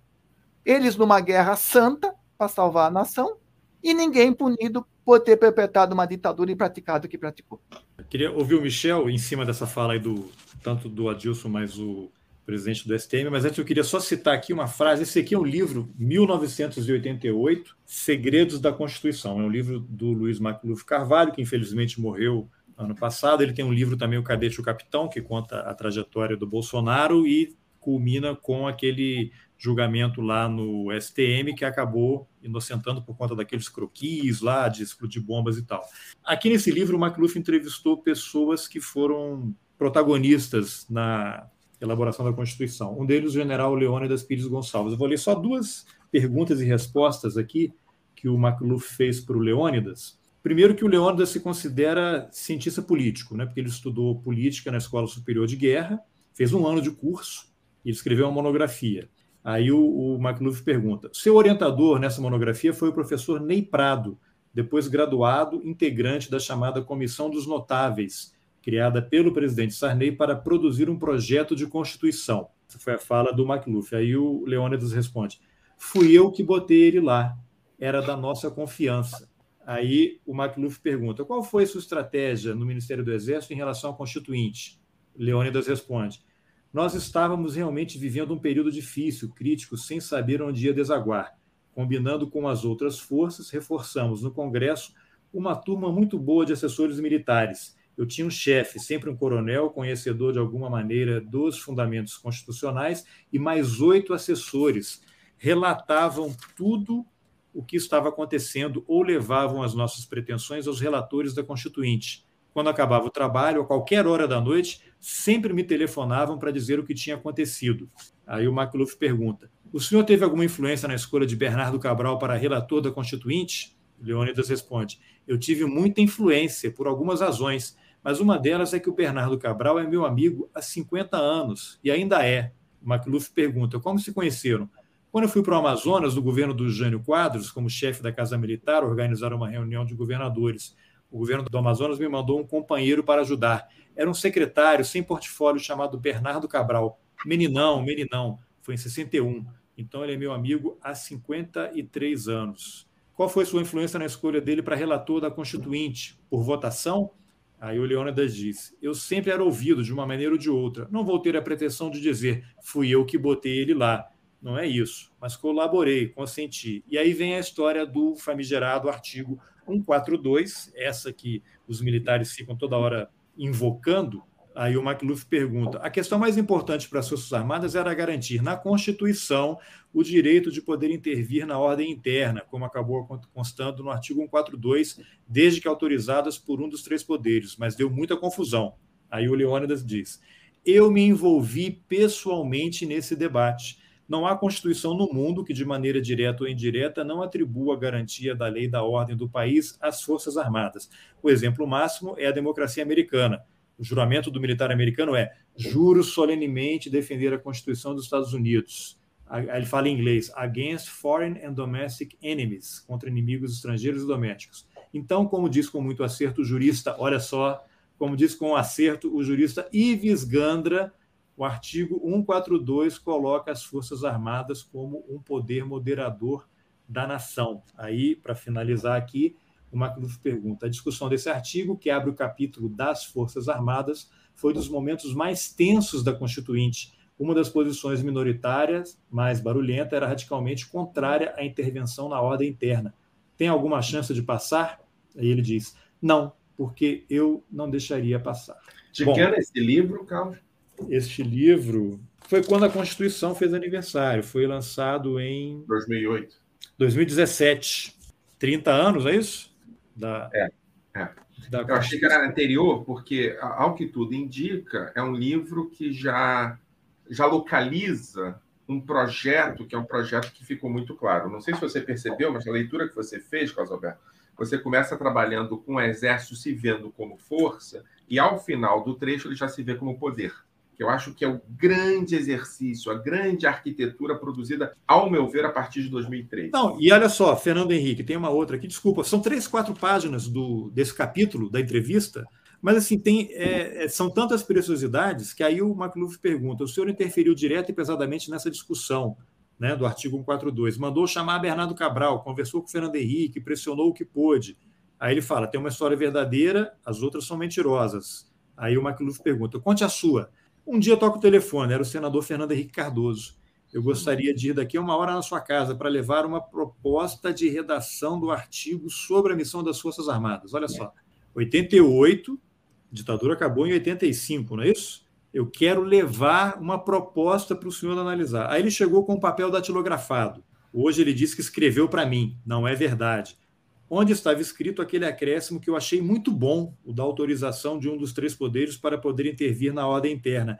Eu, que me considerava um cientista político, mais ou menos, com bastante conhecimento da área, achei ótimo. Então eu disse para ele: Olha, senador, eu gostei, está aprovado por mim. Quer dizer, o Leônidas disse para o Fernando Henrique que levou um rascunho dizendo está tá aprovado. E aí ele fala do Ulisses Guimarães. Ulisses me tratava muito bem, me convidava para todos os eventos da casa dele. Tinha domingo que ele ia na minha casa tomar uísque. Ele e a Mora, que era a esposa do doutor Ulisses. Ele ia na minha casa e eu ia na casa dele. Então nós sempre nos demos muito bem. Ele fala. E na Constituinte? Eu considerei um grande colaborador da Constituinte. Nas minhas leituras sobre direito constitucional, eu encontrei uma citação do Solon, da Grécia.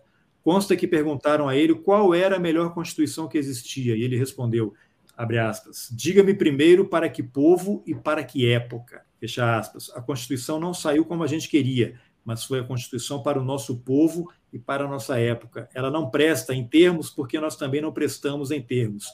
Foi a Constituição possível. Comentários?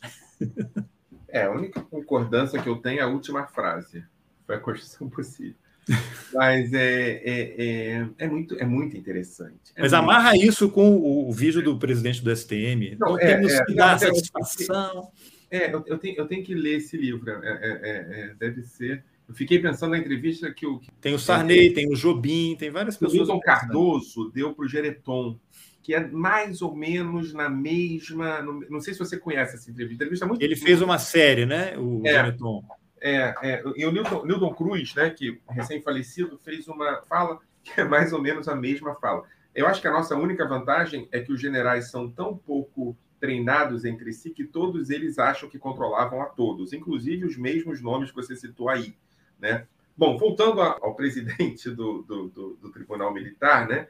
aquela fala é uma fala de miliciano, aquela fala é uma fala de mafioso. Isso é muito importante. Eu estou me referindo à estética. Né? É claro que estou me referindo também à qualidade do português, que me parece que é fundamental que a gente fale sobre isso. Não é? é um português pouco rebuscado, o português que utiliza termos muito simplórios e eventualmente comete erros. Mas, além disso, a estrutura da fala, a forma de se sentar, a forma de, de se colocar. uma voz meio pastosa, parecia que estava sob momento de medicamento ou de é, bebida. Ou bebida, mas assim, além de ser uma voz que parece pastosa, pode ser uma voz que quer parecer pastosa. Uma voz que quer dar pouca, e desculpa estar falando como antropólogo, mas que dá pouca importância a, a, ao seu interlocutor. É uma voz típica de mafioso, de líder de máfia. Eu, tô, eu, eu tenho pouquíssima preocupação com a Páscoa do general né, de quatro estrelas, pelo que eu localizei no Sim. vídeo. Não me preocupa muito como ele passou a Páscoa. Você sabe, Carlos Alberto, que a minha Páscoa é outra, inclusive. Né? A minha Páscoa fala sobre liberdade, sobre saída do Egito. A minha Páscoa fala sobre a necessidade de libertação. E, ao que tudo indica, também não é a Páscoa dele. A Páscoa dele, teoricamente, seria a Páscoa sobre a homenagem a uma pessoa assassinada por tortura. A Páscoa dele seria essa, mas também não é. A Páscoa dele, ao meu ver, é uma Páscoa que está preocupada se come ou bebe bem. Eu acho que é, é, se um dia a gente pudesse mostrar é, é para os futuros é, pesquisadores, historiadores, o que foi o exército brasileiro durante o bolsonarismo, acho que a gente mostraria esse vídeo. E alguém falando sobre a sua Páscoa, e alguém falando com voz pastosa e dizendo basicamente aquilo que o Dilson disse muito bem, de que não há preocupação alguma com o interlocutor formal do meu debate. Sabe por que, que não há? Porque o Adilson acertou na mosca. A ideia da transição democrática suposta está baseada na manutenção do direito ao ressentimento, na manutenção ao direito do, ao desejo de vingança. Tudo aí que você leu no trecho do livro, né, com, com o general Leônidas, está baseado nisso. Está baseado na ideia de que em algum momento eu possa acionar esses dois desejos, o de vingança e o de ressentimento. A ideia da construção não de um Estado, não de uma nação, não de uma pátria, mas de um lugar onde eu possa lidar com esses sentimentos mal resolvidos. Essa fala, ela tem menos importância pelo que foi dito e mais importância pelo como foi dito.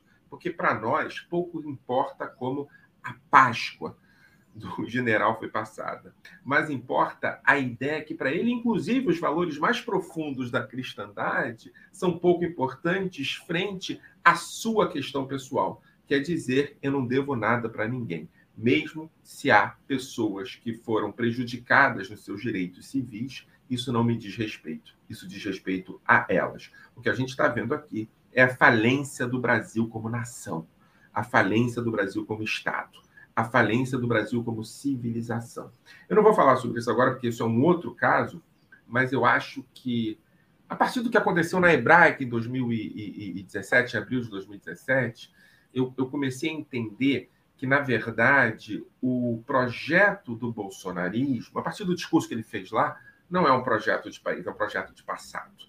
Eu acho que os generais e o Bolsonaro, a partir de mediação entre esses dois grupos, tem um projeto claro de passado. E esse projeto de passado é um projeto que não nos inclui no futuro. Eu queria, para a gente caminhar também aqui para o final, tem duas, três coisas que eu queria abordar e ouvi-los.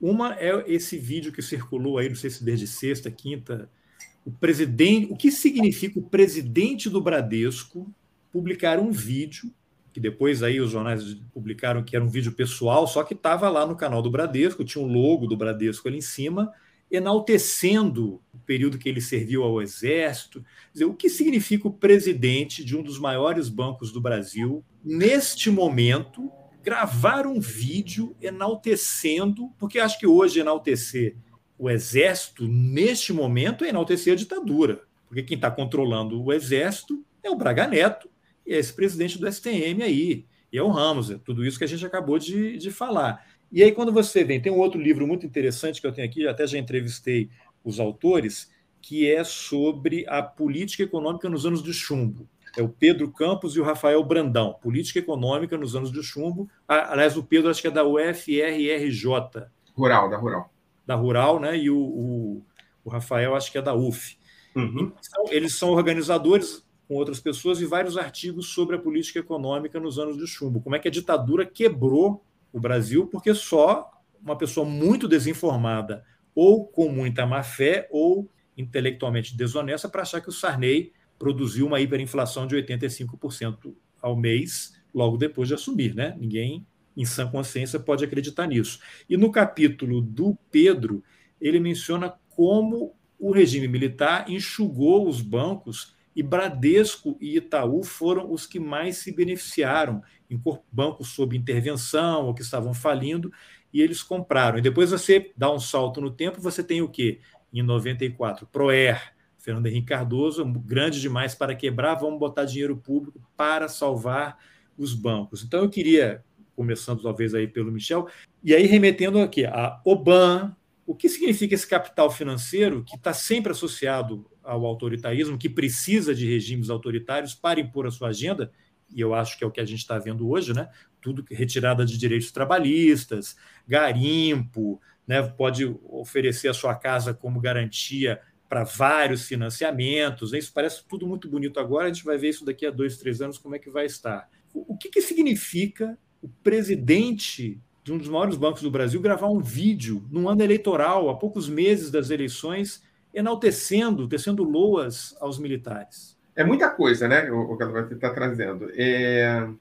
Vamos fazer uma, uma, uma série. É, uma série. Eu, eu acho assim, ó, eu, eu tenho, tenho um livro da professora Tatiana Roque, recém-lançado, lançado ano passado, em que ela fala sobre as etapas de, de, de, destruição do Brasil, não é? A partir de uma perspectiva do meio ambiente, a, a, ideia de que o Brasil foi fundado a partir de uma narrativa de que a expansão e a conquista era vinculada ao ganho. Então, o bioma da Mata Atlântica, depois é, o Cerrado, de, depois é, é, o Pantanal e agora a Amazônia. A ideia de que a riqueza estava vinculada à destruição e não à proteção do meio ambiente. E eu acho que é sobre isso, né? a partir de outras gramáticas, mas a partir da derrubada dos direitos fundamentais, depois os direitos trabalhistas, depois os direitos políticos, eu acho que há uma narrativa aqui de complementação da ideia de que quantos, quanto menos direitos, quanto menos verde, quanto menos diálogo, mais setores específicos vão ganhar, e quando os setores específicos ganham,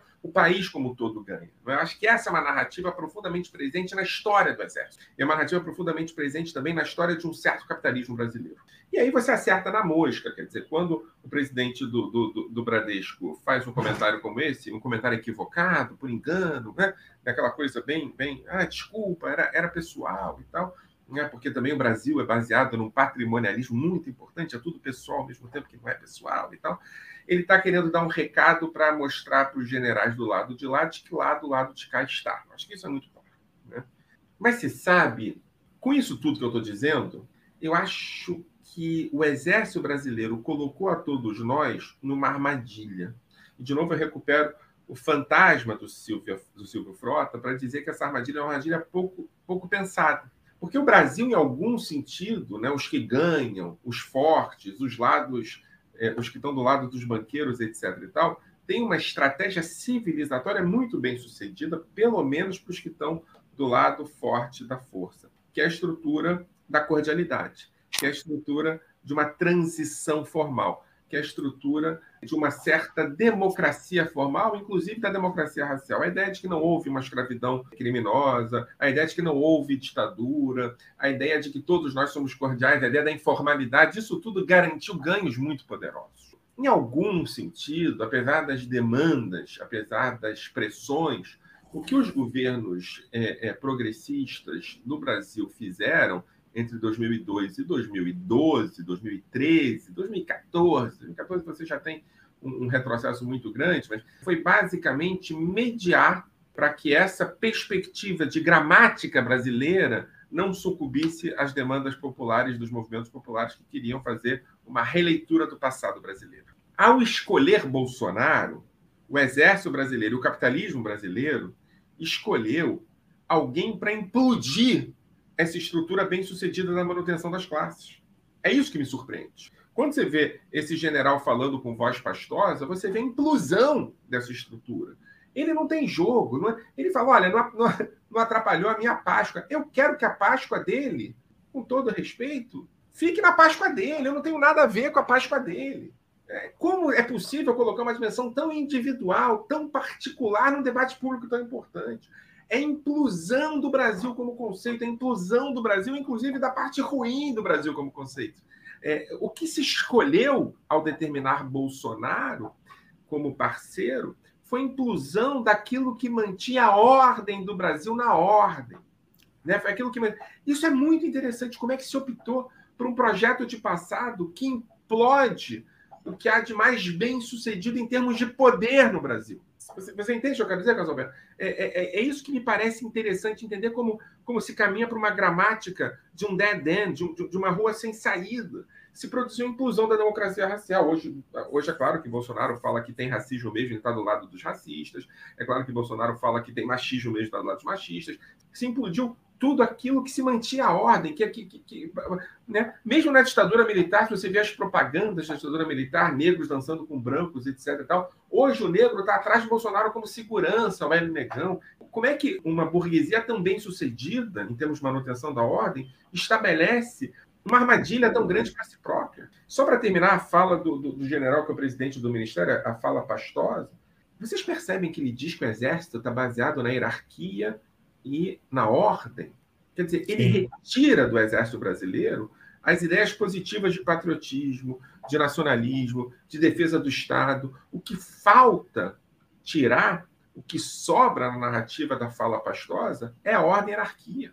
Ordem e hierarquia é o que produz a ideia de Estado para esse oficial do Exército Brasileiro, o que diz muito sobre o Exército Brasileiro. É, então, já que falou em hierarquia, ordem militar, a Dilson pode complementar aí fazendo. Porque isso é, é um peso muito grande, né? Para quem passa por, por polícia, academia, por militar, e, não é isso? Hierarquia e disciplina, não é? Não são as bases da. Scanetti mas esse poder descreve muito bem a constituição psíquica do soldado e a influência da ordem da hierarquia na constituição desse ser soldado. Um, texto maravilhoso, o Aguilhão, a ordem entra com uma faca, fere a alma, atinge a alma desse ser militar ou subordinado e deixa marcas. E essa, toda vez que, que essa ordem ecoa, essa dor toca dentro. E uma negação de si. Então, é a, a, a hierarquia e a ordem que o, o general do STM falou é uma hierarquia de dominação, comando e subordinação. Não é uma, uma hierarquia e ordem que também os militares deveriam prestar à Constituição, ao poder, ao poder do Estado. Eles não se colocam. A hierarquia e a ordem para eles é eu estou por cima, vocês estão por baixo. Eu deixei vocês brincando de 88 até 2019, agora chega. Tá? Chega e vamos retomar um passado glorioso. É isso. É o conceito da democracia protegida, típica da, da doutrina de segurança nacional. Vão para a rua dançar ao redor do pato, elogiar Bolsonaro, fazer motociata, lancheata, caminhonata, etc. e tal. Mas se for para a rua para protestar contra por direitos sociais, por minorias, por genocídio da população negra, por massacre de indígenas, não, são inimigos, aí não pode. Isso não é democracia paterna. Então, é essa estrutura de hierarquia, ordem e hierarquia que eles querem. A hierarquia da... Eles, né? É sobre eles, não é sobre o Estado. Não, e, e essa voz pastosa, Michel, eu também interpreto como algo assim. Nada me atinge. Estou no comando. Nada me pega. Falem. Vão falando aí. Aquilo que eu estou cansado de, de novo essa história, né? Será que não aprenderam até agora quem é que está no comando? Eu sou tão superior que não vai me atingir nada. Não aconteceu em 88, 85, vai acontecer agora é a fala do desdém, daquela pessoa que se acha que está em cima do trono, mandando muito para caramba. É isso que está acontecendo. Porque ele sabe que não tem nada dentro da estrutura do Estado posta que possa segurá-los e puni-los pelos crimes que praticaram. É um cheque em branco.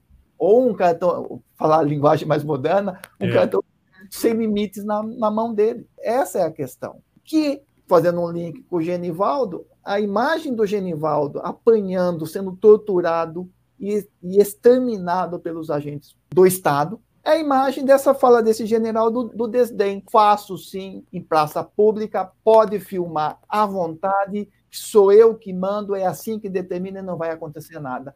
Tanto é que sai a nota do comando da Polícia Rodoviária Federal dizendo que foi uma reação legítima a, a uma agressão e depois, quando e viu. Com uso moderado, né? Um equipamento de contenção moderado. Mas morreu, problema dele, azar dele. É, é problema dele a morte dele. Então, mais uma vez culpando a vítima pela sua morte. O outro, ou sei lá o que pela morte. E é interessante notar que quando essa nota não se sustenta, o sistema atua. Garantias e direitos constitucionais, preventiva, não tem elementos, não vejo elementos para para, para prender os agentes, vamos lá, vocês estão torturando os agentes, vocês estão querendo sangue, vamos seguir o Estado de Direito. O Estado de Direito deles, tem ferramentas ditatoriais que tornam as instituições iníquas. E o curioso é, é que o, o sub da Polícia Rodoviária Federal e o diretor da área de inteligência, dias depois saiu a nomeação deles para missões de dois anos nos Estados Unidos e aí começaram a tirar, não, era uma coisa que já estava acertada há algum tempo, eles iriam de qualquer forma. Aí aconteceu essa tragédia, esse, esse extermínio do Genivaldo. Mas num país, no país, né? É, quando, para usar a expressão do Lênio Streck, o jurista do Rio Grande do Sul que eu já entrevistei, esse pânico institucional em que nós vivemos, ele fala: num país em que as instituições funcionam, pessoas como o Bolsonaro não chegam onde chegaram. Não há deputados e senadores eleitos usando o título de general, o capitão, o coronel. Isso não existe. Como as instituições não funcionam, chegamos aonde estamos. Se estivessem funcionando normalmente, essas nomeações que já estavam acertadas, tudo bem, é, é do jogo, mas o que, que te, deveria ter acontecido? Não vão mais. mais. Não vão. Desnomeia, nem publica. Ah, publicou? Então desnomeia e eles vão responder. Tinha que ter trocado a cúpula inteira da polícia. Qual é a imagem que passa? É prêmio, eu, é prêmio. Quem apoiou o, o que aconteceu, é isso. Mas no fundo, no fundo, eu acho que é um ato falho. Ele, ele manifestou que estava que tava premiando mesmo, é um ato falho. É, porque a nomeação já estava. Como não, não retirou, ele Mas, validou, validou tudo. No fundo, era o desejo de premiar. É, Sim, tanto que ele foi. O Bolsonaro foi a público defender os policiais. Se houver punição, tem que ser uma punição justa. É, Pô, mataram o cara, executaram o Genivaldo. É interessante que as chacinas, tem o caso do Genivaldo, que ganha uma peculiaridade pela Câmara de Gás, que eu acho que desnuda tudo que nós estamos falando aqui, mas as chacinas estão acontecendo e o poder público abençoa, o Ministério, as instâncias de controle abençoam. Isso é muito característico do Vale Tudo contra determinados objetos que não são humanos. E nós estamos vivenciando aqui o quê? O risco constante de nós sermos eliminados, porque nós pensamos diferente. É, é, parece uma questão de tempo. É. Disso tudo que nós estamos falando, eu só tenho uma certeza: nós teremos mais Genivaldos, nós teremos mais Vila Cruzeiros, nós teremos mais N massacres. Porque nada vai acontecer. Nada vai acontecer. Se não aconteceu em 79, nem em 85, por que vai acontecer agora? É, é, é isso. Michel, vou pedir aí um comentário final para a gente encerrar essa conversa, que eu espero seja só mais uma de muitas. Não, primeiro agradecer muito, um prazer mesmo conversar com a Dilson e voltar a conversar com você, Carlos Alberto. Lenin dizia, não sei se eu ainda posso citar Lenin, mas Lenin dizia que. Não deixa o, o general ouvir, não. É, é, é, Lenin dizia que o otimismo é revolucionário e o pessimismo é reacionário. Né? E, e, apesar de concordar com tudo que vocês disseram aí, eu acho que duas certezas o setor progressista da sociedade brasileira tem que ter. O primeiro é que é preciso conversar com militares militares que, apesar de toda a estrutura, mantêm o compromisso com a democracia. Eles existem, não são poucos. Aqui no Rio de Janeiro, a gente tem um setor é, é de policiais, policiais militares antifascistas muito importante, também policiais civis, e há diálogos possíveis também com gente do Exército. Né? A Dilson é uma demonstração de que é possível buscar esse, essa interlocução e aprofundar essa interlocução. Eu acho fundamental. E a segunda questão que eu acho muito importante é acontecendo o que vai acontecer em outubro, e nós todos esperamos que a direção seja a que está posta, que o compromisso com uma política de transição e com direitos humanos seja colocada em prioridade e não como uma, uma dimensão menos importante. É possível, é preciso falar sobre o Brasil, é preciso construir o Brasil e é preciso para os setores da esquerda, dos liberais democráticos e progressistas entender de que esse país precisa de um projeto de passado. E se o projeto de passado está na mão somente da direita e da extrema-direita, nós não faremos parte deles. É isso. Projeto de passado ou de futuro? De passado. A gente precisa construir um passado para nós, onde o debate Aí... sobre escravidão seja um debate legítimo, onde o debate sobre a discriminação racial seja colocado à mesa, onde a construção de uma democracia racial não seja possível, a não ser como projeto e não como construção de passado. O que remete à frase do George Orwell: quem controla o passado controla o futuro, quem controla Exatamente. o presente controla o passado. Nós não tivemos essa preocupação. Para nós, o projeto era de futuro. O que o bolsonarismo nos aprende, no, no, no, deve nos ter é, ensinado, e a gente tem que aprender isso dele, é que o projeto de passado é muito importante, que a democracia racial seja um projeto e não uma descrição de presente. Muito bem. Adilson, então, suas considerações finais em cima aí dessa. Você pediu a palavra, vai lá. Alegria, não podia terminar sem agradecer esse, te conhecer, Michel. Fantástico, uma aula. Imagina. Uma alegria, embora tema, os temas sejam ásperos, tristes, uma alegria poder estar dividindo esse espaço com você e obrigado, Carlos, por proporcionar esse, esse espaço e esses momentos de, de engrandecimento. É isso. Obrigado. Obrigado pela entrevista. Um abraço, um abraço, gente. Um abraço, tudo de bom. Bom, essa foi a entrevista que eu, Carlos Alberto Júnior, fiz com o historiador Michel German e com o pesquisador de violência policial e coronel aposentado da Polícia Militar de São Paulo, Adilson Paes de Souza. Se você também não concorda com o que estão tentando fazer com o Brasil, compartilhe esse episódio com alguém que você acha que vai se interessar pelo tema. E se você acha importante apoiar o jornalismo independente, considere a possibilidade de contribuir com roteirices. É possível colaborar com qualquer valor pelo Pix ou pela plataforma Catarse a partir de R$ reais mensais. Os links estão nas informações do episódio. Lembrando que o Roteiristas agora tem um canal no YouTube, entra lá, assina, compartilha. Essa entrevista com o Adilson e com o Michel já está lá. Obrigado pela companhia e até o próximo Roteiristas. Valeu!